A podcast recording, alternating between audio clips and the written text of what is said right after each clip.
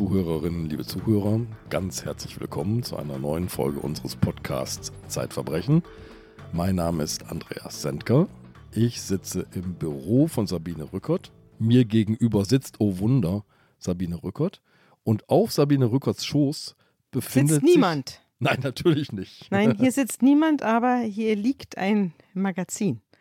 Das Magazin ist schon vor ein paar Wochen rausgekommen, also vor, ich glaube, vor drei oder vier Wochen Ja, wir haben es nicht ankündigen können, weil wir ja live von der Bühne gesendet haben. Genau, wir haben einen Marathon der Live-Sendungen hinter uns und deswegen kündige ich es erst jetzt an.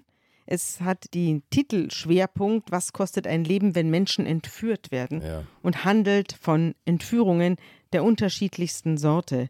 Also wir haben zum Beispiel die Entführung eines Schiffes. Das war auch schon mal hier bei uns im Podcast Thema, die Schreckensfahrt der Marida Margherita. Die moderne Piraterie. Ja, genau. die damit aufgehört hat, dass man dem Entführer nicht nachweisen konnte, dass er kein Kind war, als er hier nach Deutschland kam und dass man ihn deswegen nicht abschieben konnte. Wer das möchte, kann es sich nochmal anhören. Interessant ist es, wie seine Biografie hier weiterging. Die nimmt nämlich eine ganz verrückte Wendung und damit beschäftigt sich. Das verraten dieser, wir aber nicht. Nee, ne? Er gerät auf die andere. Seite der Macht. Ja. Dann haben wir eine tolle Bilderserie über Lagen, also über Entführungslagen bei der Polizei, wo Leute bei Entführungsfällen zusammensitzen und sich überlegen, was sie tun sollen oder auf die Anrufe von Entführern warten. Aus berühmten Entführungen gibt es da Fotos und auch aus Prozessen gegen Entführer. Und wir haben die Geschichte, die sehr häufig vorkommt oder häufiger vorkommt als die Entführung von Schiffen und Milliardären, äh, nämlich die Entführung von Kindern. Ein Elternteil entführt ein Kind woanders hin und das andere Elternteil versucht es zu finden und auch so eine Geschichte ist bei uns im Blatt. Und dann haben wir eine kleine Sammlung der schaurigsten Gruselgeschichten, Die man sich nachts so am die Lagerfeuer man sich erzählt. nachts am Lagerfeuer erzählt, die auch viel mit Verbrechen und grässlichen. Begegnungen, ja, wo Ja. man nicht genau weiß, ob die stimmen, ob die einen wahren Kern haben ja. oder ob es nur moderne Märchen sind.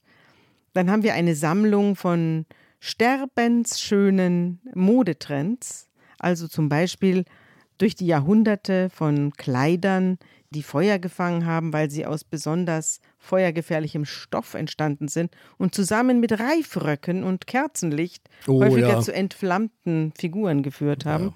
Oder von Schminke, in der Blei enthalten ist, was dem Geschminkten auch nicht gut getan hat. Von Korsetten, die Oberkörper verformen und Organe deformieren und verrücken im Körper.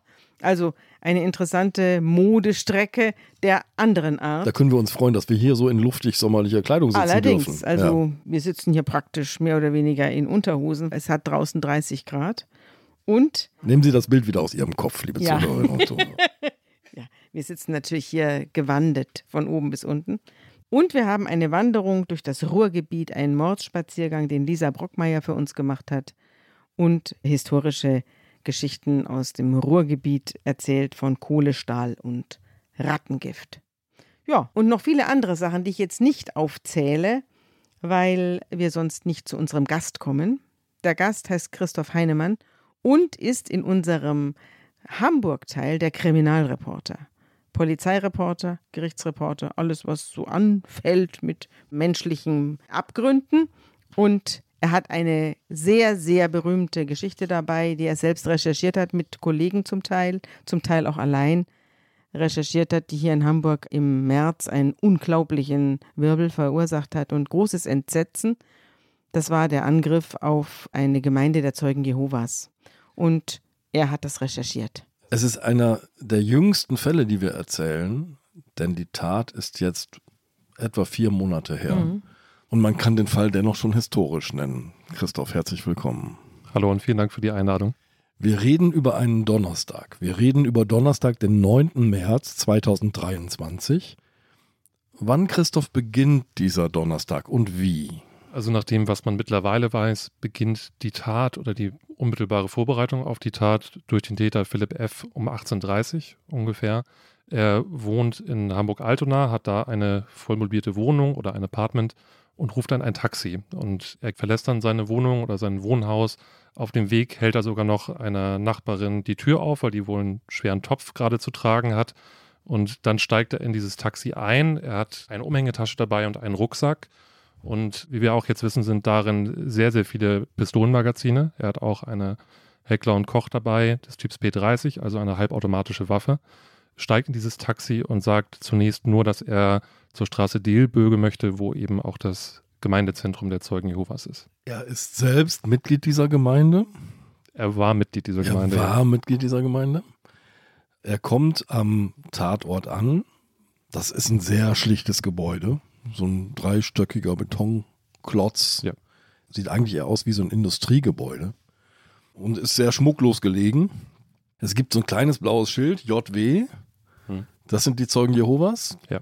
JW heißt dann Jehovas Witnesses oder was? Genau, es gibt tatsächlich auch eine App bei den Zeugen Jehovas und weltweit wird eigentlich immer ein Thema festgelegt, jeweils für die Gemeindeversammlung und natürlich in unterschiedlichen Ausführungen, aber im Prinzip findet so derselbe Gottesdienst dann rund um die Welt gleichzeitig statt zu einem bestimmten Thema. Also der Name Jehova kommt aus der Bibel, aus dem Alten Testament. Da erscheint ja Mose, der brennende Dornbusch, und eine Stimme spricht zu ihm und er fragt, wer bist du? Und bittet Gott, der ihm da erscheint, ihm seinen Namen zu sagen. Und Gott sagt dann zu Mose, ich bin der ich bin. Und das wird unterschiedlich ausgesprochen, weil es ja im Hebräischen nur die Konsonanten gibt. Und ich sage zum Beispiel Yahweh, dazu, Yahweh, genau. mhm. Gott. Ich bin der ich bin, also ich habe keinen Namen, sondern ich bin einfach da. Und es gibt andere Formen, da sagt man, da füllt man die Vokale mit Jehova aus. Ja, und deswegen Jehova, also sind die Zeugen Gottes. Mhm. Genau, und wie es gerade schon anklang, also dieses Zentrum ist tatsächlich ein sehr, sehr schmuckloser Bau. Und die Zeugen Jehovas sagen auch, dass die traditionelle Amtskirche einen Startvorteil hatte, gerade finanziell. Und deswegen suchen die sich oft solche Immobilien, die jetzt nicht sehr prunkvoll sind, aber versuchen dann eben da doch sowas wie eine andächtige Atmosphäre zu erzeugen. Mhm. Aber sie lehnen ja alle, alle Symbole ab. Also da werden auch keine Gewänder getragen und da hängt kein Kreuz, sondern das ist alles relativ bodenständig, wirkt das erstmal. Mhm. An diesem Donnerstagabend läuft bereits der Gottesdienst und es ist, glaube ich, noch ein hybrider Gottesdienst, oder? Genau, also der wird mit einem Stream übertragen. Also das sind ungefähr 40 Menschen sind in dem Gemeindezentrum selbst, im sogenannten Königreichssaal und dann schauen eben noch auch ungefähr 20, 30 Leute über diesen Stream zu und verfolgen den eben darüber. Also die Zeugen Jehovas, die kennt man ja, weil sie bei einem klingeln und einem den Wachturm vor die Nase halten. Die stehen hier in der Spitaler Straße. Ja, die kommen auch zu mir nach Hause und versuchen mich Ehrlich? von Gott bei zu mir überzeugen. Waren sie lange nicht mehr. Ja. Ist keine Einladung. Ja, bei mir ist es immer vergeblich, weil ich mich in der Bibel ganz gut auskenne. Da brauche ich keinen Nachhilfeunterricht. Aber ich bin doch erstaunt, wenn ich diese Menschen sehe, die wirken immer wie aus einem letzten Jahrhundert. Und jetzt bin ich doch erstaunt, die haben eine App, die streamen da. Also es macht doch einen relativ modernen Eindruck, ja, was das, du hier so schilderst. Das ist auch ganz, ganz gut organisiert. Also gerade diese Missionierungsarbeit, die sie betreiben, dieses an Türen klopfen, klingeln, wie auch immer, das betreiben die schon sehr professionell. Und bei jedem Gottesdienst irgendwann wird es einen Teil geben, wo sie auch genau darüber sprechen. Wie können wir besser an Türen klopfen? Wie können wir besser Menschen zu uns holen? Also das ist schon ganz klar deren Impuls. Was haben Sie denn für eine biblische Botschaft, die Sie jetzt von den Kirchen unterscheidet? Also man kann schon sagen, dass es sich um Untergangsgläubige handelt. Also sie, sie also glauben, sind Apokalyptiker. Im Endeffekt schon. Also mhm. sie glauben, dass irgendwann ein göttliches Reich das ersetzen wird, was wir jetzt als unsere Gesellschaft haben und bereiten sich in gewissem Maße auch darauf vor. Also nicht so wie wir, dass irgendwann der Heiland kommt oder so oder wiederkommt, je nachdem, ob wir Juden oder Christen sind, sondern die sagen, es passiert in absehbarer Zeit. Muss genau. ich mir das so vorstellen? Das ist nicht genau, auf den Weltuntergang. Quasi. Im Endeffekt schon. Mhm. Ist nicht genau definiert, glaube ich, wann es soweit ist, mhm. aber es wird kommen und dann wird es eben nach deren Überzeugung einen ausgewählten Kreis von Menschen geben, die sozusagen errettet werden. Mhm. Und das gilt aber eben für die große Mehrheit der Menschheit wahrscheinlich nicht. Aber die haben sich so die Stimmung des frühen Christentums erhalten, die ja auch dem Wiederkehr des Messias entgegengefiebert haben. Die haben ja gedacht, das passiert nächste Woche. Ja. Also Paulus und so, die sind ja alle durchdrungen von der Vorstellung, es passiert jetzt gleich. Ja, ich glaube, die sehen auch staatliche Institutionen insbesondere und jede mhm. Form von Regierung und Staat sowas wie ein Platzhalter, der mhm. eben jetzt da ist und dann wird er aber dann irgendwann auch nicht mehr da sein. Und sie sagen selbst, das betonen sie auch immer wieder, dass sie schon das anerkennen. Gleichzeitig haben sie sich eben strikte Unparteilichkeit und ein Heraushalten aus allen Konflikten auf mhm. die Fahnen geschrieben. Und in diesem Fall hat eine gewisse Tragik, weil eine Gruppe, die absoluten Gewaltverzicht, zumindest in einem körperlichen Sinne, predigt und, und als einen Wesenskern hat, dann eben zum Ziel einer solchen Tat wird. Es gibt im Moment auch die Situation, dass viele Geflüchtete aus der Ukraine kommen, die eben auch zu den Zeugen Jehovas gehören. Und auch da ist es ja so, dass ein Konflikt und Gewalt halt in diese sehr pazifistische Sicht hereinplatzt und die dann auch einen Weg finden müssen, damit umzugehen. Du hast schon gesagt, sie lehnen körperliche Gewalt ab, aber man hört immer wieder, es ist doch eine relativ strenge und rigide Gemeinschaft, oder? Ja, man kennt das ja von Aussteigern der Zeugen Jehovas, die genau davon berichten. Wir haben jetzt auch im Zusammenhang mit diesem Fall, haben wir mit einem äh, Familienmitglied des Täters sprechen können, der auch genau davon berichtet hat, dass es eben so etwas wie psychische Gewalt durchaus gibt, dass eben gerade Menschen, die bei den Zeugen Jehovas waren, aber nicht mehr sein wollen, dass die geächtet werden, gemieden werden und, die haben einen Pakt ähm, mit der Hölle geschlossen. Ich weiß nicht, ob die das so unterschreiben würden, aber also da gibt es zumindest, um es mal vorsichtig zu formulieren, widersprüchliche Angaben. Die Zeugen Jehovas selbst sagen, dass sie, dass sie das natürlich nicht tun, dass sie keinen Zwang ausüben.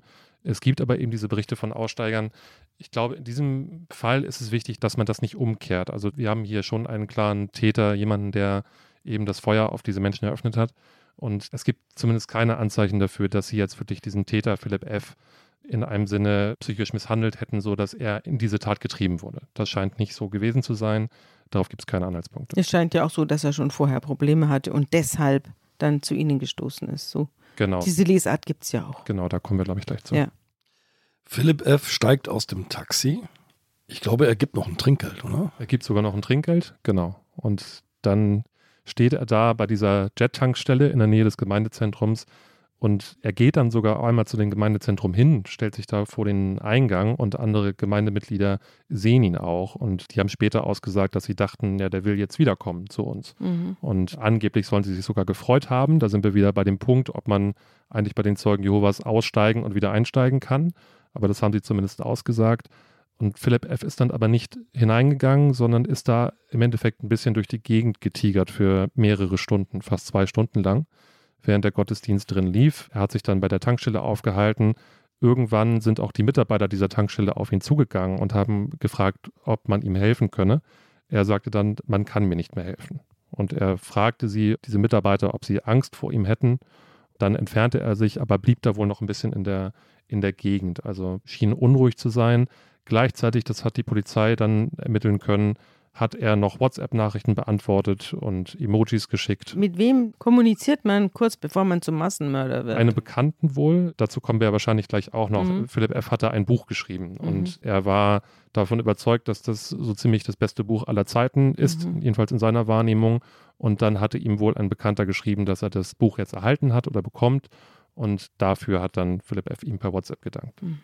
Philipp F. scheint also auf irgendetwas zu warten. Worauf wartet er? Das Ende des Gottesdienstes? Er hat wahrscheinlich das Ende des Gottesdienstes abgewartet. Er hat sich dann nochmal genähert, dem Parkplatz von diesem Gemeindezentrum. Und da war eine Frau, die dann schon den Bereich verlassen wollte, die mit dem Auto wegfahren wollte. Und auf sie hat er zuerst das Feuer eröffnet. Und sie hat sich dann weggeduckt und ist zum Glück nicht verletzt worden. Und dann ist eben Philipp F. zum Gemeindezentrum gegangen, beziehungsweise zum Fenster, und von da aus man den Königreichssaal einsehen konnte. Und wir können an der Stelle mal Michael Zifidaris hören, das ist der Sprecher der Zeugen Jehovas, der beschreibt, wie sich das dann aus Sicht der Gemeinde und der Gläubigen dort abgespielt hat. War er selbst dabei? Nee, er war nicht selbst dabei, aber er hat dann natürlich schnell davon gehört und mit, mhm. den, mit den Augenzeugen auch gesprochen. Mhm. Er hat ja zunächst einmal auf diese Frau geschossen, die den Parkplatz mit ihrem Auto verlassen hat, hat sie glücklicherweise nicht getroffen. Und sie war geistesgegenwärtig äh, genug, dann ähm, aus dem Auto heraus die Polizei anzurufen. Er hat auf ähm, Gemeindemitglieder durch die Scheibe vom Parkplatz aus geschossen und hat dort auch die ersten Gemeindemitglieder, die in der Nähe des Fensters sich aufgehalten haben, getroffen. Und ähm, ab dann können wir uns nur ausmalen, was die Menschen dort drin ähm, erlebt haben müssen, als er sich dann seinen Weg durch diese Scheibe ähm, freigeschossen hat. Was wir wissen ist, dass die Gemeinde dort, nachdem die Schrecksekunden vorüber gewesen sind, versucht haben, geistesgegenwärtig zu helfen. Also man hat versucht, einander zu schützen. mit seinem Körper ähm, andere Gemeindemitglieder zu schützen. Ich habe ähm, hier einen äh, Freund und Seelsorger äh, verloren, der hat ähm, sich mit seinem ne, Körper auf ähm, Gemeindemitglieder gestürzt, ähm, hat mit seinem Leben bezahlt, um deren Leben zu retten. 135 Schüsse gibt der Täter ab. Es gibt nur kurze Pausen beim Nachladen. Er muss immer wieder das Magazin wechseln. Wie viele Schuss sind im Magazin? 15. Er hat also neun Magazine entleert und er hat wirklich durchgehend geschossen. Nur wenn das Magazin leer war, hat das Magazin gewechselt und, und weiter geschossen. Also eine sehr wahllose Tatbegehung. Er hat tatsächlich einfach da gestanden und einfach auf alles gefeuert, was wie ein Mensch aussah in diesem Königreichssaal. Das ist so irrsinnig. Ich stelle mir vor, man liegt da und da fliegen einem 135 Kugeln um die Ohren. Eine unvorstellbare Situation. Am Ende sind sieben Menschen tot. Vier Männer, zwei Frauen, ein ungeborenes Mädchen. Ja, sieben Monate alt. Romy hieß das Mädchen oder sollte Hatte das schon Mädchen einen heißen? Namen. Ja. Und die Mutter hat die überlebt? Die Mutter hat schwer verletzt überlebt, zum Glück. Mhm. Der Täter erschießt sich schließlich selbst. Drei Männer und fünf weitere Frauen werden sehr schwer verletzt. Der Wahnsinn dieser Tat, den zu begreifen, das werden wir in den nächsten Minuten versuchen. Aber ich würde gerne noch einen Blick werfen aus ganz anderer Perspektive auf diesen Tatabend und diesen Tatort, denn du hast auch mit der Polizeisprecherin gesprochen. Und das ist eine ganz ungewöhnliche Perspektive, die wir hier im Podcast gar nicht so oft haben. Wie erleben denn Polizisten, die zu einem solchen Geschehen gerufen werden, diese Tat? Und das ist, glaube ich, ein sehr guter Einblick, den wir hier bekommen können. Ja, zumal die Rolle der Polizei ohnehin jetzt hier uns den Rest der Sendung begleiten wird. Genau, ich kann auch das dazu sagen. Also die Polizei steht ja oft in der Kritik, weil sie zu spät da ist oder weil sie im Vorfeld schon, schon Versäumnisse begangen hat, mutmaßlich. Letzteres ist auch in diesem Fall eben der Fall. Aber das ist tatsächlich, dazu können wir jetzt eben Sandra Liefgrün hören, die Sprecherin der Polizei Hamburg, natürlich auch für die Beamten vor Ort und auch diejenigen, die diese Notrufe entgegennehmen, was ja 47, 47 Notrufe 47 hat's Notrufe waren es, genau. Mhm. Eine ganz besonders belastende Situation, die sie auch beschreibt. Ja, es war ein Donnerstagabend und es war 21.04 Uhr, um genau zu sein, als die ähm, ersten Anrufe in der Einsatzzentrale sowohl bei der Feuerwehr als auch bei der Polizei eingingen. Ähm, wie wir heute wissen, waren es insgesamt 47 Anrufe, die an dem Abend eingingen, teilweise aus den Räumlichkeiten der Zeugen Jehova, teilweise aber auch von Anwohnern, die dort Schüsse gehört haben, die dann die Einsatzkräfte informiert haben. Und ähm, 21.08 Uhr war dann auch schon der erste Streifenwagen vor Ort. Das ist ziemlich schnell, nach vier Minuten. Und ähm, noch schneller war dann eben die, unsere Unterstützungseinheit vor Ort. Das ist eine Spezialeinheit, die wir haben in der Polizei Hamburg, die genau für diese robusten Einsatzlagen eben auch ausgebildet und ähm, ausgestattet ist. Und ähm, die waren gerade im Begriff, Feierabend zu machen und befanden sich zum Teil schon in der Polizeiunterkunft, die aber glücklicherweise nur ein paar hundert Meter Luftlinie entfernt ist und hörten diesen Einsatz dann noch über Funk und sind dann wieder zurückgefahren und waren dann eben insgesamt nach fünf Minuten nach dem Eingang des ersten Notrufes dann vor Ort. Was wurde denn gesagt am Telefon über die Lage vor Ort? Es fallen Schüsse. Das war so das Einzige, was ähm, es, es ist nicht so richtig rational dann solche Anrufe, aber Fakt war, die, die Mehrheit der Menschen hat gesagt, sowohl die Anrufe, die aus dem Gebäude kamen, als auch von draußen, es fallen Schüsse. Zahlreiche Schüsse, da schießt jemand, Hm. da ist jemand, der schießt. Das waren so die, das Rubrum, mit dem das Ganze dann losging. Und diese Unterstützungseinheit ist dann eben sehr, sehr schnell ähm, in das Gebäude gegangen. Sie haben sich nicht einmal ihre Schutzausrüstung in Gänze angezogen. Also sie hatten keinen Helm auf, keine, keine richtige Schutzausrüstung, die wir normalerweise für genau diese Einsatzlagen dann im Auto auch zur Verfügung haben. Aber sie waren vor Ort und haben aus dem Gebäude heraus Schüsse gehört. Und sie, es war ihnen klar, ähm, da drin findet gerade ein Amoklauf statt, da tötet gerade jemand und wir haben jetzt keine Zeit, uns noch großartig irgendwelche Sachen anzuziehen, Hm. sondern wir müssen da jetzt rein. Ungewöhnlich ähm, war, dass die Tür verschlossen war. Das ist bei anderen Amokläufen, wenn man die nochmal so retrograd aufarbeitet, auch für uns im Einsatzgeschehen, das ist ungewöhnlich gewesen. Insofern mussten sie erst einmal die Tür aufschießen, konnten sich dann über die Türklinke und ein bisschen Auftreten dann eben Zutritt zum Gebäude verschaffen. Und ähm, ja, im Gebäude hörten sie weiter Schüsse. Sie haben dann diesen Saal äh, gesehen, in dem sich zahlreiche Menschen befanden, teilweise panisch, teilweise ähm, auf dem Boden liegend. Und ähm, sie konnten dann eben sehen, wie eine Person offenbar vor der Polizei flüchtete und ins erste Obergeschoss gelaufen ist. Und da haben sie relativ schnell erkannt, dass das eben möglicherweise der Angreifer sein könnte und sind dann hinterher auch ins erste Obergeschoss und haben da dann festgestellt, dass ähm, der Täter sich in der Zwischenzeit suizidiert hatte. Das war jetzt der Tathergang aus Sicht der Polizei, so wie sie den Tatort vorgefunden haben, wie sie auf den Täter gestoßen sind. Was mich aber interessiert ist, was macht das mit den Polizisten, an so eine, in so eine Situation hineinzugeraten? Das habe ich die Sprecherin der Polizei auch gefragt. Ja, man kann sowas, wir üben sowas, wir denken, wir üben sowas. Wir denken, man kann sich mental auf so eine Situation einstellen, indem man das über Jahre trainiert. Aber ehrlich gesagt, wenn es dann soweit ist, dann stellt man fest, man kann es eben doch nicht. Und die waren schon, ich will das Wort nicht überstrapazieren, aber die waren schon traumatisiert. Und auch jetzt im Nachgang ähm, sind einige der Einsatzkräfte eben auch ja, psychosozial betreut worden im Nachgang. Gab zum Beispiel die, die Situation, dass in der Einsatzzentrale jemand einen Anruf entgegengenommen hat, einen Notruf, ähm, noch mit der Person sprechen konnte und dann aber feststellte, dass die Person plötzlich nicht mehr antwortete. Im Nachhinein, weil sie in dem Moment vom Täter erschossen wurde. Und das sind natürlich so Situationen, die packt man nicht einfach so weg. Das ähm, hinterlässt natürlich Spuren, auch bei den Einsatzkräften. Ähm, aber Gott sei Dank haben wir inzwischen in der Polizei ein ganz gutes Hilfenetz. So, diese werden aufgefangen, auch über Wochen. Teilweise entwickeln sich solche Dinge auch erst nach Wochen, dass man dann doch feststellt, irgendwie geht es mir nicht so gut mit der Situation. Und dann wird man aber tatsächlich ganz gut aufgefangen und bekommt da auch sehr, sehr intensive Hilfestellung. Das Gespräch hast du gestern geführt nach einer Pressekonferenz, man hört, wie im Hintergrund die Stühle zusammengeräumt Rücken. werden. Ich glaube, wir müssen jetzt einmal erklären, wer Philipp F. ist. Wo kommt er her? Wer ist das? Wie kommt er an diesen Punkt in seinem Leben? Sein Leben beginnt im September 1987 und zwar im Allgäu. Ja, er wächst behütet auf, ich glaube, das kann man sagen. Er wächst aber auch in einer sehr streng religiösen Familie auf. Also seine beiden Eltern sind auch bei den Zeugen Jehovas, sind auch in leitender Funktion als Älteste aktiv bis heute, nach allem, was wir wissen. Und in diesem Umfeld wird er dann eben auch zu einem streng gläubigen Umfeld erzogen. Die Schulfreunde beschreiben ihn als ruhig. Das ist ja das, was man, glaube ich, meistens hört nach solchen Taten, dass da in der, in der Kindheit, Jugend keine Auffälligkeit war.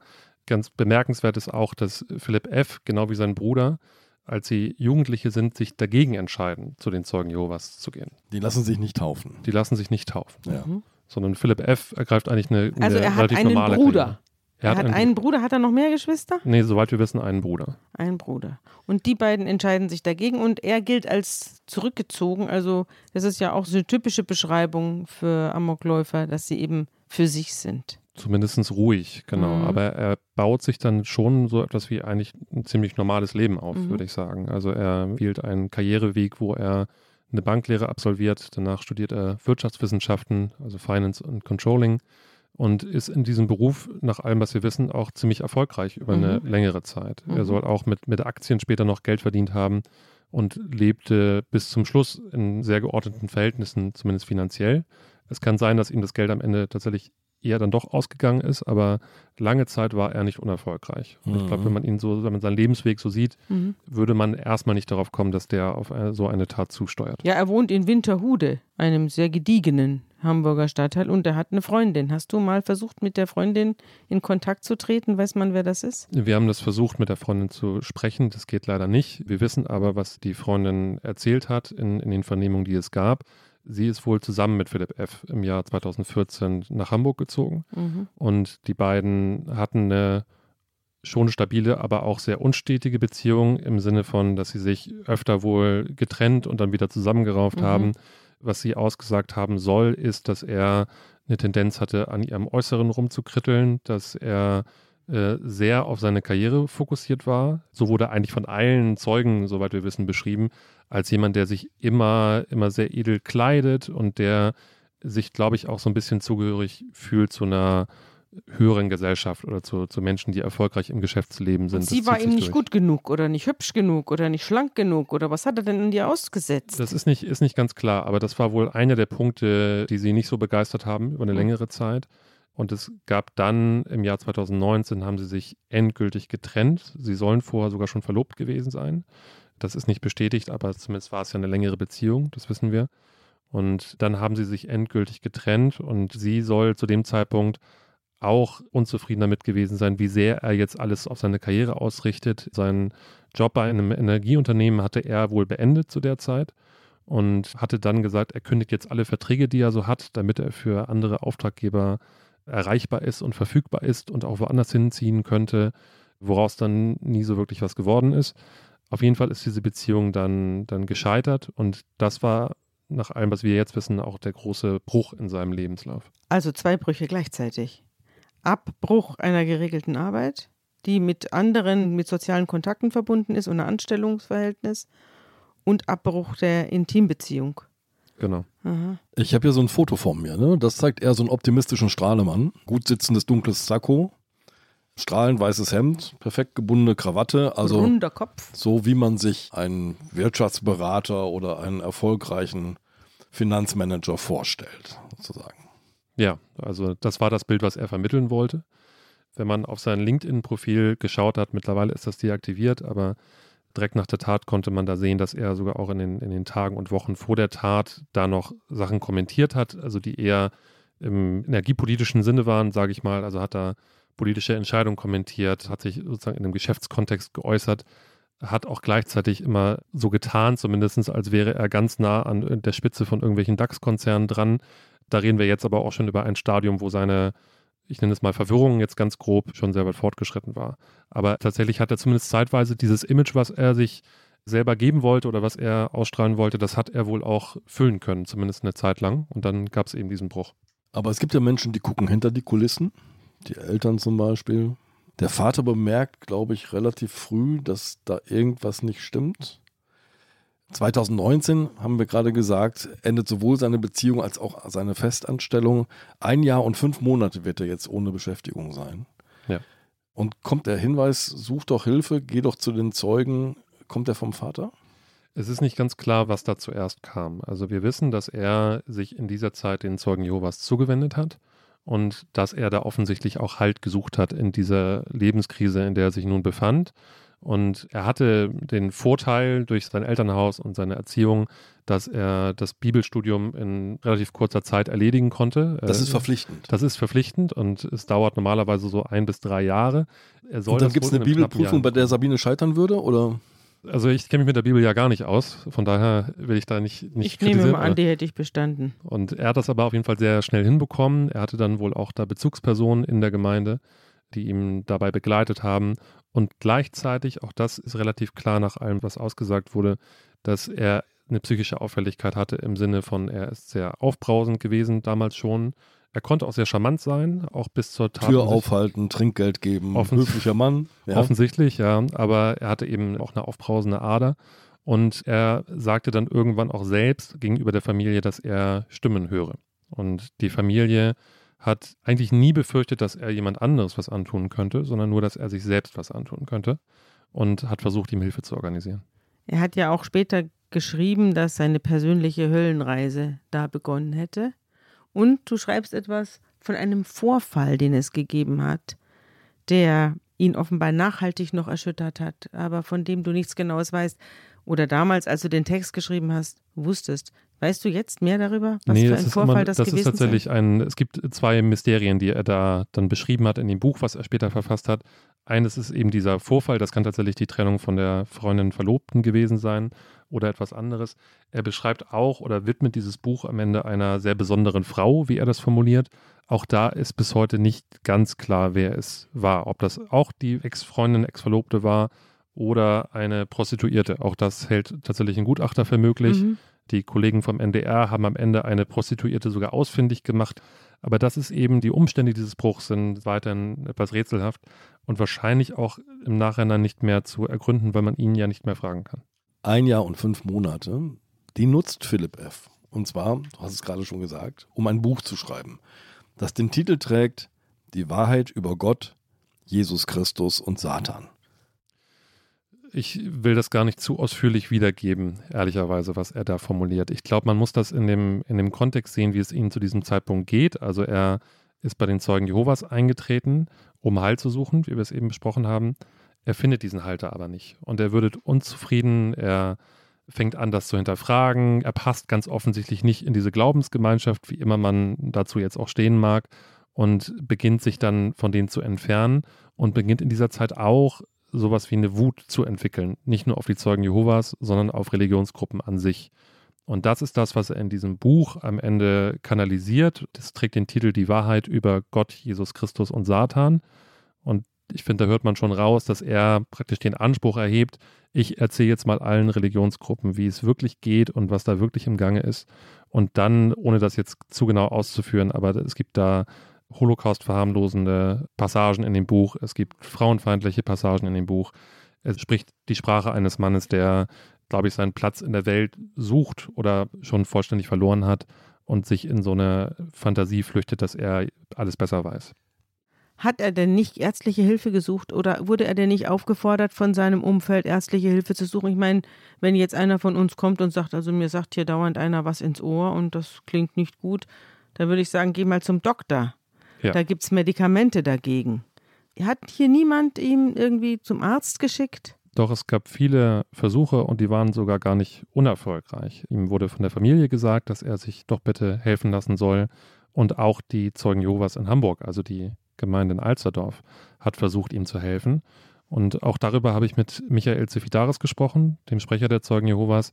Es gab tatsächlich dann auch eine Begebenheit, wo wirklich zwei Gemeindemitglieder mit Philipp F. in die Notaufnahme gefahren sind und ihn zur Behandlung geschickt haben. Aber da ist er wieder geflüchtet, oder? Nee, er war da drin, aber am Ende, also er war zwischenzeitlich auch nochmal sogar in Bayern dann auch nochmal stationär untergebracht für kürzere Zeit und äh, hat Psychopharmaka bekommen. Ähm, am Ende war die psychiatrische Einschätzung aber so, dass er jetzt nicht unmittelbar suizidal ist und auch keine Fremdgefährdung darstellt. Nur um einmal anzudeuten, welcher Wahn in diesem Buch steht, Adolf Hitler bezeichnet er als Werkzeug von Jesus Christus. Das Buch gab es, gibt es, man kann es, konnte es runterladen. Bei Amazon, ja. Jetzt nicht mehr. Jetzt nicht mehr, nee, mittlerweile nicht.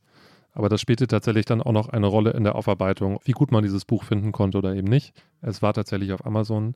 Er hatte sich dann auch eine Website bauen lassen, wo er das Buch beworben hat. Und er hat neue Freunde gefunden im Hanseatic Gun Club.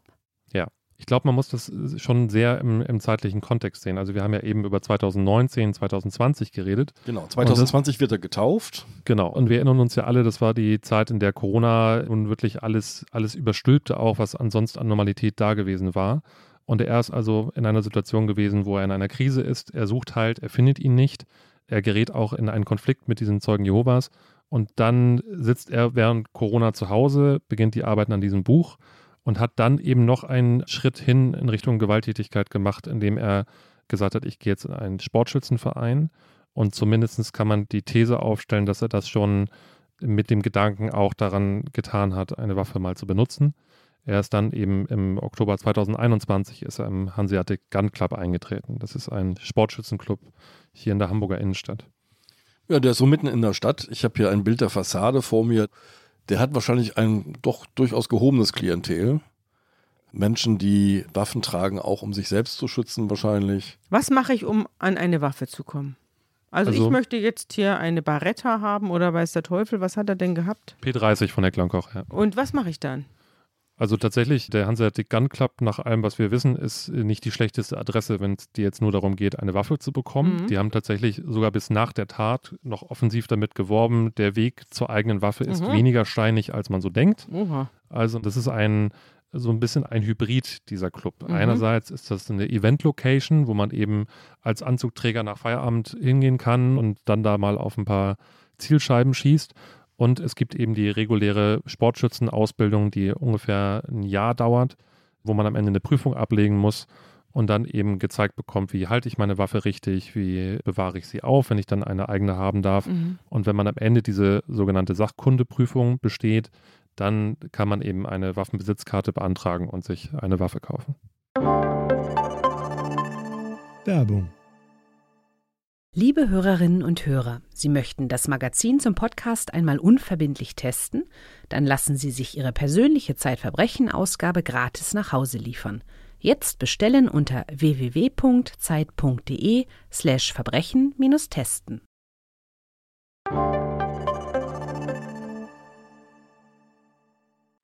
Am 27. Oktober 2022 wird Philipp F. vorstellig beim Justiziariat 4 der Hamburger Polizei. Dort nämlich beantragt man eine Waffenbesitzerlaubnis. Genau, das ist die Hamburger Waffenbehörde, die Mhm. eben bei der Polizei angesiedelt ist.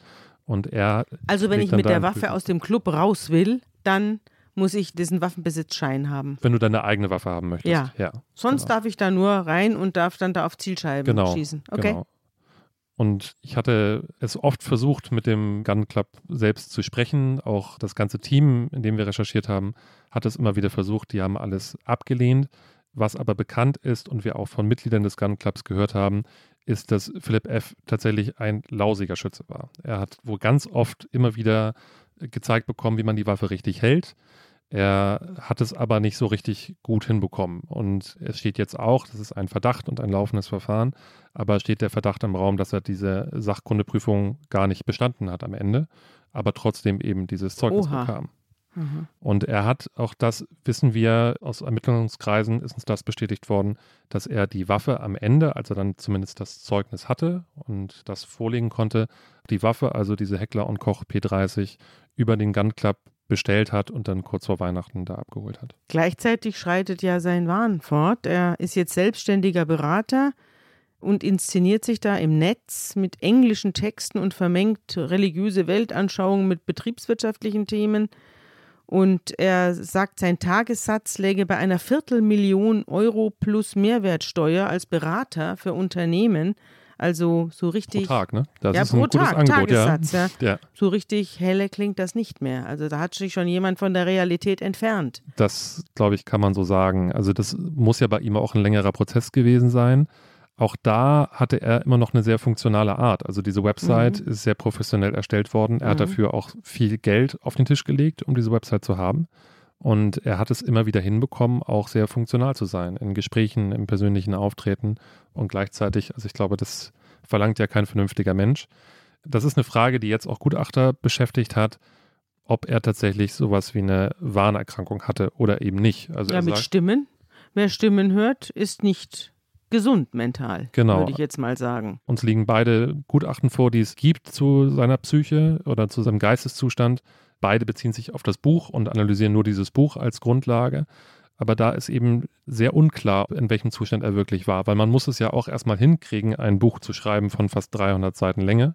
Und auch wenn das völlig abstrus ist, was er da an Thesen aufstellt, das ist an sich schon kongruent argumentiert. Es ist halt Mhm. völliger Blödsinn in dem, was er Mhm. innerlich behauptet. Aber es ist nicht so, dass er da gedanklich tausend Sprünge macht, wie das normalerweise Warnkranke dann auch. Andreas, wir hatten doch mal so einen Schizophrenen. Ja. Wir hatten doch einen Schizophrenen, der ein Doppelleben geführt hat. Die Folge heißt ein Fall von Selbstjustiz. Da ist ein Wahnkranker mit paranoiden Schüben, der es aber geschafft hat, einen Teil seiner Existenz abzuspalten und ein normales Leben zu spielen. Also ein fortschrittliches, modernes Leben zu spielen.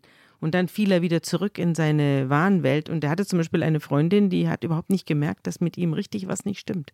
Der hatte eine Pseudo-Existenz vorgespielt und zwar gekonnt, sodass sie bis zu seinem Tod, es gab da eine fürchterliche Katastrophe am Schluss, aber bis dahin hat die das nicht gemerkt. Das kann auch bei Philipp F. tatsächlich so gewesen sein. Mhm. Er hatte auf jeden Fall den Kreis seiner Kontakte schon deutlich reduziert, wenn wir jetzt über den Herbst, Winter 2022 sprechen.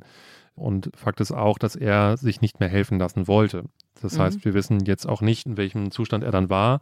Das ist jetzt nur die gutachterliche Analyse, eben bezogen auf dieses Buch, dass er wahrscheinlich eine Persönlichkeitsstörung hätte mit dominanten narzisstischen Anteilen. Das ist auch nach allem, was wir gehört haben, sehr kongruent zu dem, wie er sich verhalten hat.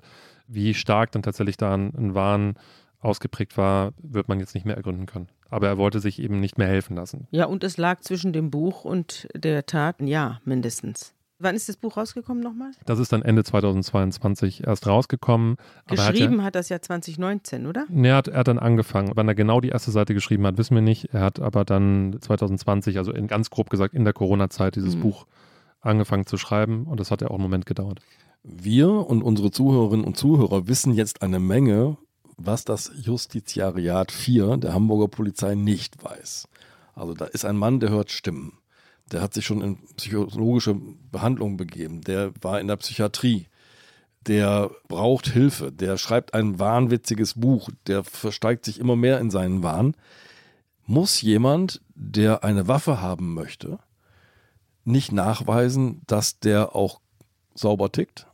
Überraschenderweise nicht. Das hängt am Alter. Also es gibt mittlerweile die Vorschrift bis 25 Jahre, dass man dann eben seine psychologische Eignung einmal nachweisen muss, also einmal sich untersuchen lassen muss, ob man psychisch krank ist oder nicht. Danach gibt es eben diese Regel nicht und da er schon über 30 war, war er davon auch nicht betroffen. Also es ist dann tatsächlich so, man legt diese Prüfung ab oder man legt ein Prüfungszeugnis vor, besser gesagt, und dann ist das fast ein Selbstgänger, dass man diese Erlaubnis bekommt. Mir hat ein leitender Beamter unmittelbar nach der Tat auch gesagt, als er diese Waffenerlaubnis hatte, da war es eigentlich schon zu spät, weil man hätte ihm von Anfang an eben nicht den Weg öffnen sollen zu einer legalen Waffe. Aber es passiert noch etwas. Wir haben ja schon darüber gesprochen, kurz angedeutet, wir müssen über die Hamburger Polizei sprechen. Denn die Hamburger Polizei, die am Waffenbehörde, erreicht ein anonymer Hinweis. Ich würde sogar noch einen Moment früher ansetzen. Ja. Das hat sich dann eben im Laufe der Zeit nach der Tat jetzt erst rauskristallisiert. Es gibt da auch Sachen, die nach wie vor nicht klar sind, aber das war auch für uns in der Recherche ein Moment, wo es ehrlicherweise etwas wild wurde, weil man sich das einfach nicht vorstellen konnte, was es da an Bezügen gibt. Also es gab eben die Bemühungen der Familie ja die ganze Zeit, ihn doch noch in Therapie zu bringen, immer noch von der Sorge getrieben, dass er sich selbst was antun könnte. Und die haben dann irgendwann auch in diesem Hanseatic Gun Club angerufen und haben gesagt, hier der Philipp, der hat große Probleme und der ist nicht geeignet, eine Waffe zu haben. Sie wussten offensichtlich, dass er gerade seine Waffe abgeholt hatte vor Weihnachten und haben versucht, da zu intervenieren. Und es gab dann auch zumindest einen Kontakt zwischen diesem Gun Club und der Waffenbehörde aber auf einem sehr inoffiziellen Weg. Und zwar gibt es eine Verbindung zwischen diesen beiden Institutionen, also diesem Sportschützenclub. Persönliche Verbindung. Ja, eine sehr persönliche Verbindung zwischen diesem Sportschützenclub und der Waffenbehörde. Es gab nämlich einen Bediensteten in der Waffenbehörde, der früher nebenberuflich Schießtrainer im Hanseatic Ein Polizisten. war. Ein Polizisten, genau. Und was jetzt leider die absurde Situation ist, man kann nicht ausschließen, dass sich dieser Bedienstete der Waffenbehörde als er noch nebenbei eben dort Schießen unterrichtet hat und Philipp F. über den Weg gelaufen sein könnten. Weil es da eine Überschneidung gibt, als Philipp F. schon seine Sportschützenausbildung angetreten hatte und dieser Beamte eben noch dort unterrichtete. Das hat er dann sein lassen, dieser Bedienstete der Waffenbehörde, aber es gab eben offensichtlich noch einen persönlichen Kontakt. Und der Mensch im Gun Club, der diesen Hinweis der Familie entgegengenommen hat, hat dann offenbar an einem Samstagvormittag seinen guten Bekannten in der Waffenbehörde angerufen. Und was die beiden genau besprochen haben, wie detailliert das war, ob der Name gefallen ist, ob die Umstände gefallen sind, wird jetzt noch aufgearbeitet, ist nicht klar. Aber es gab zumindest einen informellen Hinweis an die Waffenbehörde in Person dieses einen Bediensteten, der hat diesen Hinweis aber aus ungeklärten Gründen weder dokumentiert noch irgendjemand weitergegeben. Das ist ja interessant. Also die Familie warnt den Gun Club. Der Gun Club ruft bei der Waffenbehörde an, bei einem ehemaligen Kumpel, der früher im Gun Club selbst geschossen hat. Und der schmeißt das in den Papierkorb. Der macht damit nichts. Wir mhm. haben natürlich versucht, mit dem Bediensteten zu sprechen. Der ja. sagt gar nichts. Ja, der muss jetzt auch einiges erwarten, nicht? An strafrechtlichen Konsequenzen und an disziplinarrechtlichen. Mittlerweile wird gegen ihn sowohl disziplinarrechtlich ermittelt als auch strafrechtlich. Mhm. Und der Vorwurf ist auch erheblich. Also das Verfahren ist eben, eben noch laufend, das müssen wir klar sagen. Das wird wahrscheinlich auch noch einen Moment dauern, das alles aufzuklären. Aber der Anfangsverdacht lautet auf fahrlässige Tötung. Also das ist schon, hat eine gewisse Qualität. Der Vorwurf besteht eben darin, dass er diesen Hinweis hatte und schon hätte reagieren können. Das hat er aber nicht. Dann kommt der angesprochene anonyme Hinweis ins Spiel. Der geht direkt an die Behörde. Der geht direkt an die Behörde. Der kommt auch von der Familie. Und es war nur eine Seite, ohne Absender eben, als anonymer Hinweis verfasst, aber sehr, sehr deutlich. Da steht drin, dass Philipp F. eben seit längerer Zeit psychisch krank sei, dass er eine wahnhafte Erkrankung habe, dass er eine extreme Wut entwickelt habe, sowohl auf Religionsgruppen als auch auf seinen früheren Arbeitgeber. Und es wird eben dringend dazu geraten, ihn zu überprüfen und ihm nach Möglichkeit die Waffe zu entziehen. Interessanterweise steht in dem Schreiben auch drin, dass eben Philipp F. über eine sehr charismatische Art verfügt und sehr gut imstande sei, Täuschen seine kann. Erkrankung zu verbergen. Genau. Ah, ja. Und es steht drin, dass man auf keinen Fall sagen soll, dass es diesen anonymen Brief gegeben hat, weil der Hinweisgeber auch deswegen anonym bleibt, weil er Angst hat vor Genau. dem Schützen, vor dem Philipp F. Genau, da spricht die Sorge raus, dass er dann eben was tun könnte, entweder sich selbst Gewalt antun könnte oder anders Ja, in anderer Weise schlecht reagiert. ja. Im Brief steht auch der Hinweis auf das Buch. Mhm. Ja. Und was passiert jetzt in der Behörde? In der Behörde beginnt schon ein Prüfprozess. Man kann, glaube ich, darüber streiten, wie professionell das dann am Ende alles durchgeführt wurde, aber es gibt nach diesem anonymen Hinweis, gibt es zumindest den Versuch, äh, Philipp F. zu überprüfen. Also man betreibt eine Internetrecherche. Es gab dann nach der Tat sehr widersprüchliche Angaben von der Polizei dazu, ob man dieses Buch eigentlich gefunden hat oder nicht. Tatsächlich war am Ende der Schluss, dass man es schon gesehen hat, aber eben nicht für wichtig erachtete. Und dass man ja das hätte bezahlen müssen. Die Behörde hätte es ja bezahlen müssen, wenn sie das Buch hätten kaufen sollen. Ah, Genau. für Das Down- war die Für Entschuldigung. den Download. Da, sind- Ja. da sind wir, da sind wir in der wunderbaren Welt des Polizeipräsidiums. Die technische Ausstattung ist sowieso nicht legendär und ist Gegenstand von vielen Streitigkeiten in der Polizei. Und dann hätte wahrscheinlich es auch noch eines extra Antrages bedurft, um dieses Buch kaufen zu dürfen. Und dann braucht man ja auch noch ein Gerät, wo man das abspielen kann, was IT sicher sein muss oder ansehen kann. Also das wurde mir jedenfalls so geschildert, dass das völlig utopisch war, dieses Buch in kürzerer Zeit sich zu organisieren. Aber man hat es auch eben nicht für wichtig erachtet. Okay, aber man setzt sich dennoch in Bewegung. Am 7. Februar 2023 stehen Beamte der Waffenbehörde bei Philipp F. vor der Tür. Genau. Also es gibt eine unangekündigte Kontrolle bei ihm. Tatsächlich so, wie es ja nach Lehrbuch eigentlich dann auch sein sollte. Man guckt sich diesen Menschen mal an. Philipp F. ist zu Hause, macht den Beamten der Waffenbehörde die Tür auf und ist wohl sehr nett, so wurde es später geschildert. Er zeigt ihnen, wo er seine P30 aufbewahrt und seine Munition, nämlich in einem Safe, den er in seiner Wohnung hat. Alles, wie es sein soll. Es gibt nur eine einzige kleine Unregelmäßigkeit, dass eine Patrone auf dem Safe liegt und nicht in dem Safe. Ansonsten können die Beamten aber nichts feststellen. Und man muss auch sagen, sie haben jetzt nicht wirklich versucht, ihn dann nochmal fortgeschritten in die Mangel zu nehmen, sondern haben im Endeffekt dann gesagt, die Patrone bitte in den Safe packen. Und dann haben die wohl noch ein bisschen geplaudert. Und sie sind eigentlich genau in die Falle getappt, die in diesem anonymen Hinweis beschrieben wurde, nämlich dem Charme dieses Mannes nicht zu erliegen und nicht sozusagen auf sein Versteckspiel da hereinzufallen. Sie sind dann aber eben, haben die Wohnung wieder verlassen und damit war die Geschichte dann auch erledigt. Das ist schon die zweite Geschichte, die wir hören, Andreas, von einem Polizisten der Hamburger Polizei, der damals war es das Landeskriminalamt, soweit ich mich entsinne, oder was auch die Hamburger Polizei, das weiß ich jetzt gar nicht mehr. Da ist ein Beamter zu Lutz R., dem Säurefassmörder, Ja. gegangen und hat ihn gefragt, ob er wisse, wo die verschwundene äh, junge Frau sei. Und der Lutz R. sagte dann, äh, der Mörder, sagte dann zum Beamten, ja, also ich habe die auch nicht gesehen, die wollte aber ins Ausland und sie hat mir sogar ihr Auto verkauft und zeigt dem noch den Wagen der Verschwundenen, der bei ihm in der Garage steht. Die Verschwundene ist im Keller und wurde dann wenige Tage später ermordet, war aber in einem Bunker im Keller und oben hat sich der Beamte bestens mit Lutz R. unterhalten und man war gemeinsam im Schwimmclub, ja, und äh, dann ging er seiner Wege und die Frau war, ja, war verloren, verloren, wurde dann später aufgelöst in Säure in einem Fass wiedergefunden. Und so ein bisschen erinnert mich das auch daran, man verkennt sich, man versteht sich und dann schaut man nicht so genau hin. Also ich muss sagen, ich fand vor allem diese Verbindung, die es dann offensichtlich gab zwischen Waffenbehörde und Sportschützenclub, das ist ja aus Compliance-Gesichtspunkten heutzutage eigentlich ein völliger Albtraum. Sowas sollte es ja eigentlich nicht geben. Eigentlich stellt man sich dann ja da auch sehr humorlose Beamte vor, die am besten gar keine Hobbys haben und auch keine Nähe zu solchen, zu solchen Menschen. Ich möchte jetzt aber den Bediensteten auch bei dieser Kontrolle nicht unterstellen, dass sie gar nicht auf der Hut waren. Sie haben tatsächlich auch Schritte ergriffen, die gar nicht unbedingt vorgesehen sind. Also es gab zwar kein Standardverfahren, aber die haben versucht, zum Beispiel bei allen Polizeiwachen, wo Philipp F. mal in der Nähe gewohnt hat, abzufragen, ob da mal irgendwas war, ob da eine, eine psychische Auffälligkeit war, irgendwelche Einsätze. Und da war alles Fehlanzeige. Also er hatte keine Einträge in seinem Führungszeugnis und seine psychische Erkrankung, da sind wir wieder beim Thema Datenschutz und Austausch über, über solche Daten, auch die waren nicht aktenkundig, sondern die lagen dann eben bei den Psychiatern oder den Kliniken, wo er mal in Behandlung war. Ja. Und man wusste davon aber nichts. Das muss man denen, glaube ich, zugutehalten. Und man muss ihnen zugutehalten, sie hatten nicht das Recht zu einer Hausdurchsuchung. Also das ist eine Überprüfung des Waffenschrankes. Die Waffe war drin, die eine Patrone drauf. Und die können jetzt nicht anfangen, sozusagen die Schlafzimmerschränke durchzuwühlen.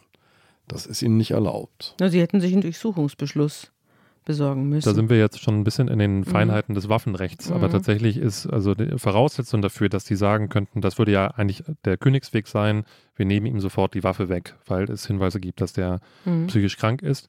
Dafür braucht es aber tatsächliche Anhaltspunkte. Und die hatte man in dem Sinne nicht, weil man hat ein anonymes Schreiben, wo zwar drin steht, dass er psychisch krank sei, aber sonst hat man dazu nichts.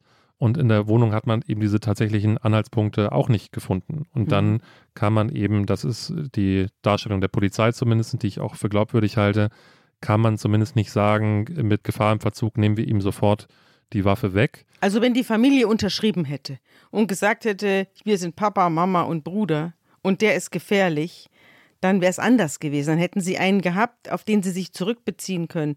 Dann hätten sie auch die psychiatrischen Unterlagen anfordern können, die wahrscheinlich da auch irgendwo in einer Akte liegen oder über die jedenfalls jemand Auskunft geben kann. Und dann hätte die Sache anders ausgesehen. Und so haben sie gedacht, den will einer fertig machen. Ein anonymer Hinweisgeber. Ja, also da hätten sie sich zumindest. Muss man sich das so besser, vorstellen? Sie hätten, sie hätten besser recherchieren können, ja. Mhm. Und dann kommt wieder dieser Punkt, dass der Bedienstete der Waffenbehörde, der ja davon wusste, zumindest in groben Zügen, der hätte ja auch sagen können, woher dieser Hinweis kommt. Mhm. Und zumindest nach unseren Erkenntnissen ist dieser Hinweis, also das anonyme Schreiben, auch nochmal über den Schreibtisch dieses Mannes gegangen. Oha, der hat das also auch nochmal gesehen. es, er hat es gesehen, das Schreiben.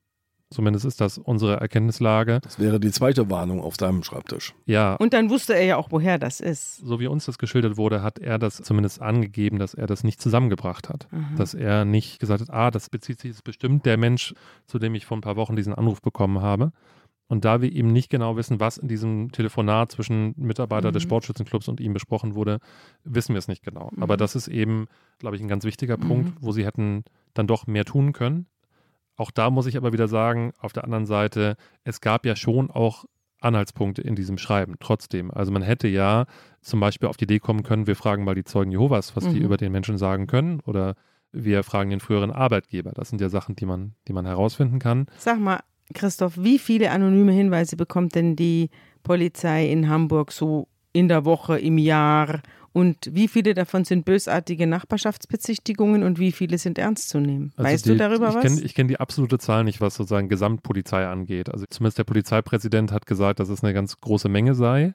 Jetzt gerade im Lichte dieser Tat haben die überhaupt mal geguckt, wie viele anonyme Hinweise hatten oder generell Hinweise hatten wir eigentlich im Bereich der Waffenbehörde. Das waren gar nicht schrecklich viele. Das waren tatsächlich 13 Stück bis zur Tat und danach ist die Zahl dann deutlich angestiegen, weil dann natürlich die Wachsamkeit erhöht ist bei allen möglichen Menschen. Mhm. Aber es waren gar nicht so viele. Was auf unsere Anfrage dann eingeräumt werden musste, ist, dass die Zahl der Kontrollen deutlich zurückgegangen ist, ausgerechnet vor der Tat. Also mhm. dramatisch zurückgegangen um zwei Drittel. Es gab da wohl Personalengpässe in der Waffenbehörde, die waren nicht so gut aufgestellt, wie das hätte sein müssen. Und es gab eben auch überhaupt gar keine klaren Standards. Das mhm. war im Endeffekt eine Abteilung, die da vor sich hingewerkelt hat und die auch nicht die Möglichkeiten hatte, eben umfangreiche Ermittlungen anzustellen.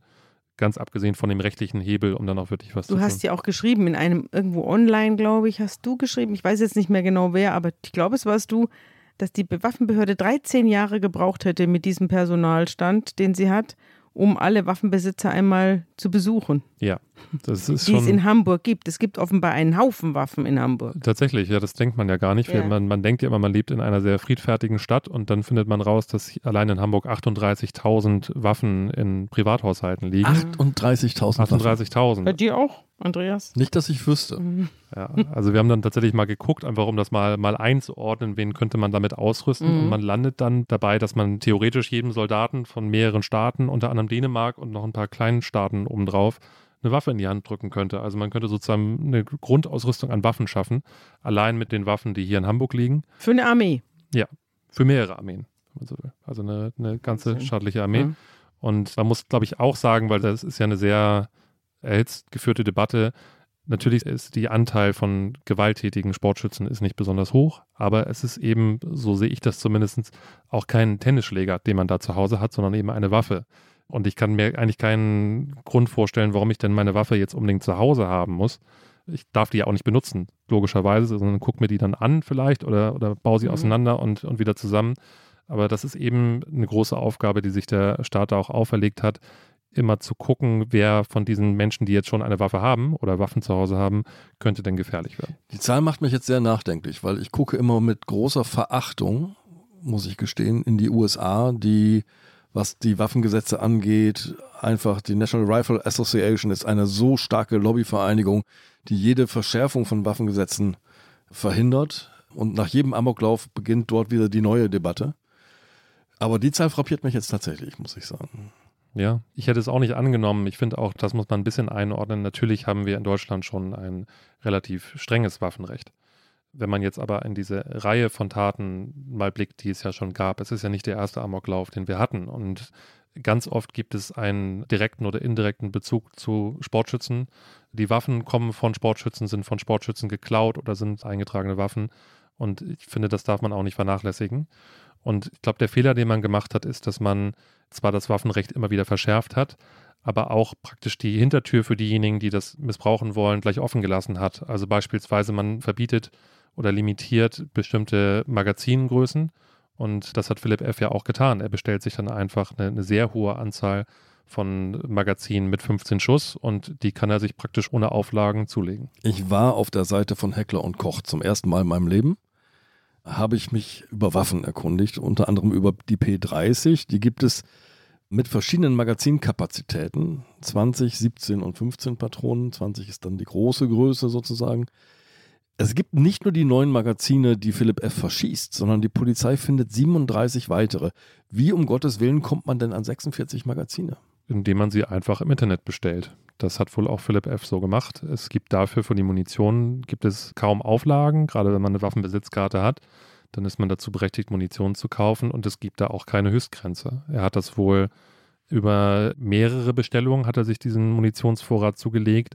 Wir wissen nicht ganz genau, wann er damit angefangen hat, aber zumindest ein paar Wochen oder Monate wird er, wird er gebraucht haben, um diese Menge da zu versammeln.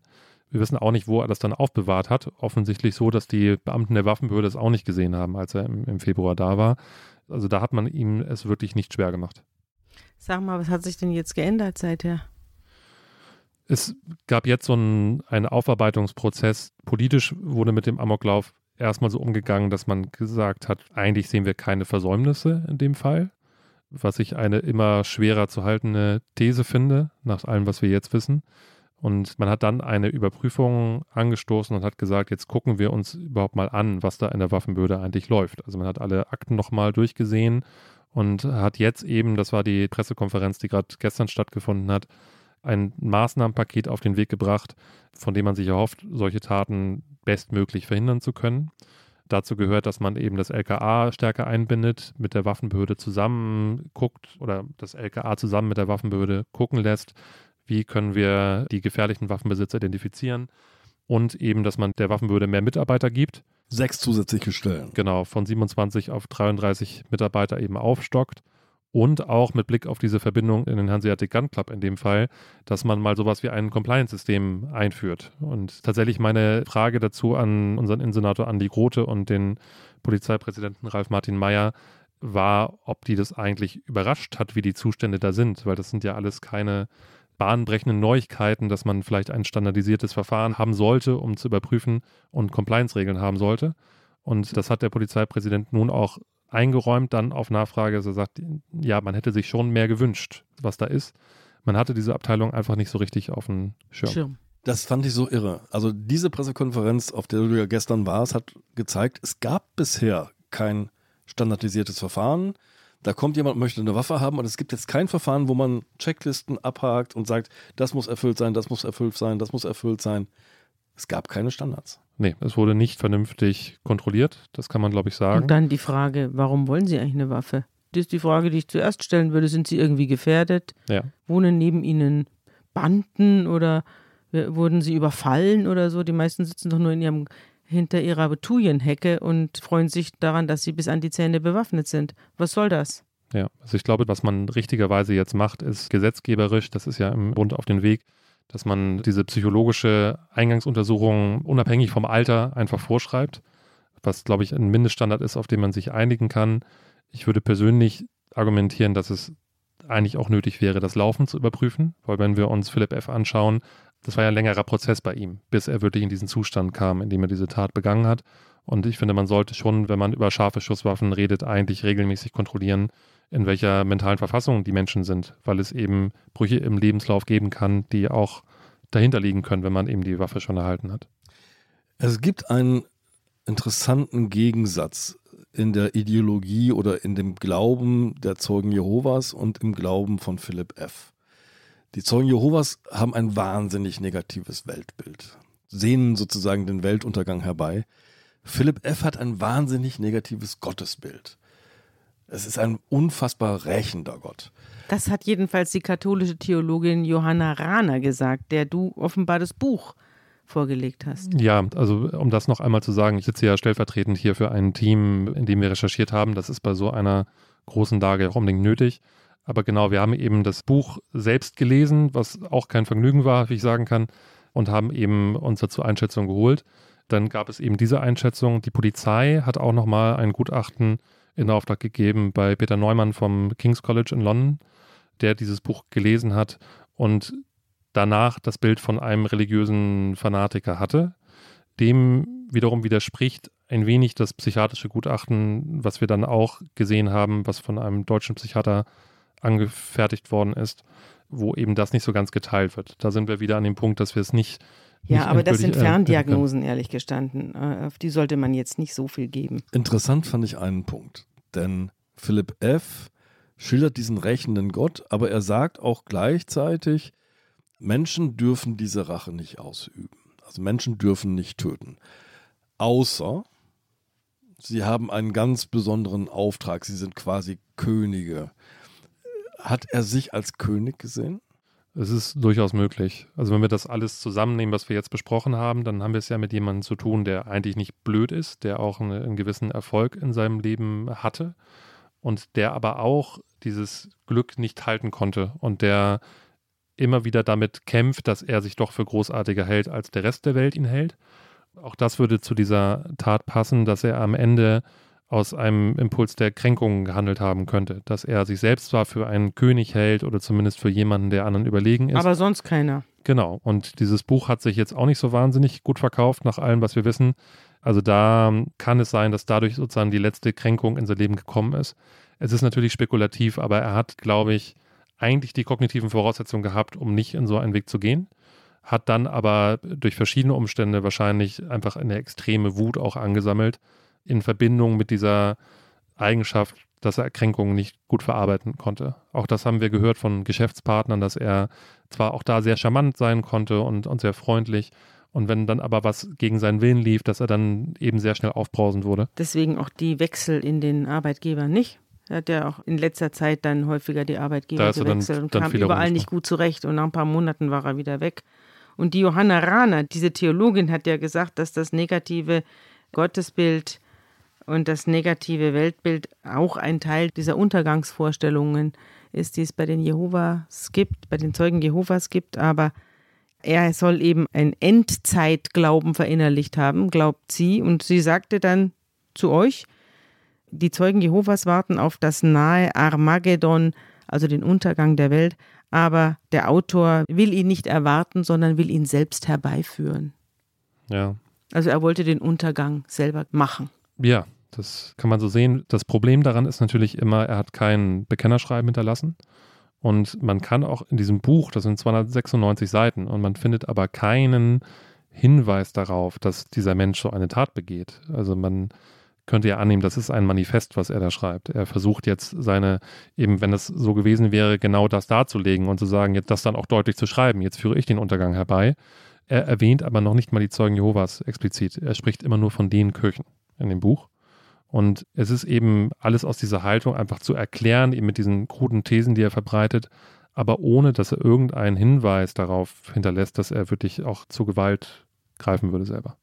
Wenn ich gleich das Haus verlasse hier, diese Redaktion, werde ich, glaube ich, meine Hamburger Mitbürger mit etwas anderen Blicken ansehen. Ich werde mich fragen, wer von euch hat denn eine Waffe zu Hause und warum? Lieber Christoph, vielen Dank. Gut, dass du da warst. Danke euch.